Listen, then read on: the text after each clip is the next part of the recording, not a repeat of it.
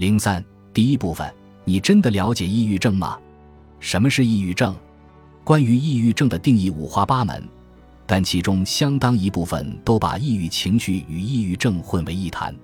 从抑郁情绪发展到抑郁症是一种从量变到质变的过程，以两周的时间为分界线。两周是由众多精神领域专家商定的时长标准，不足两周的情绪低落就是抑郁情绪，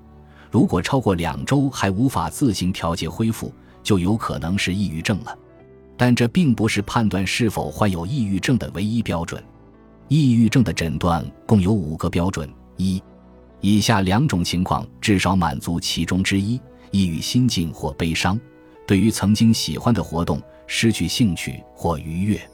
同时至少存在以下状况中的四种：体重改变或食欲改变，失眠或嗜睡，感到不安、烦躁或者言语和运动迟缓，疲乏或失去能量，感到无价值或内疚，难以集中注意力或难以做决定，经常想死或自杀，计划自杀或企图自杀。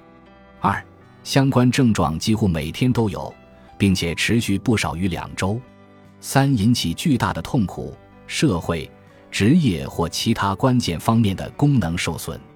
四、症状并不是由毒品、药物、精神病性障碍或其他躯体疾病所致。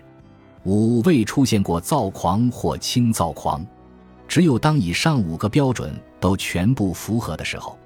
才可能被诊断为抑郁症。谁更容易得抑郁症？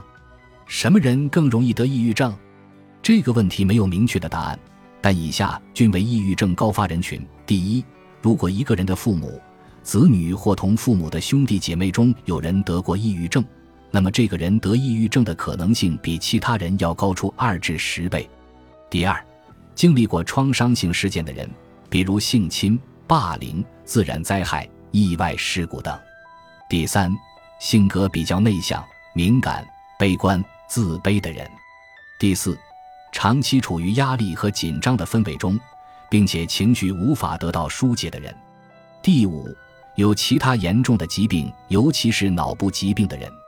很多抑郁症患者会有自杀的想法，但这绝对不是因为他们意志薄弱或想要博得关注，而是因为决策能力下降、行事容易冲动，或者被情绪反复及躯体症状折磨的生不如死。每个人都有求生本能，当这一本能被扑面而来的绝望感淹没，逼你放弃自己的生命时，希望你能够做到以下几点：一、不要独处，尽量去人多的地方；二、找一些事情转移自己的注意力，不要一直陷在自杀这件事里；三、如果还是无法摆脱自杀的冲动，就去找一个你信任的人，让他寸步不离的陪伴你；四。如果以上方法都无法打消你的自杀念头，就必须去医院了，通过住院或者电休克疗法快速病除自杀的冲动。本集播放完毕，感谢您的收听，喜欢请订阅加关注，主页有更多精彩内容。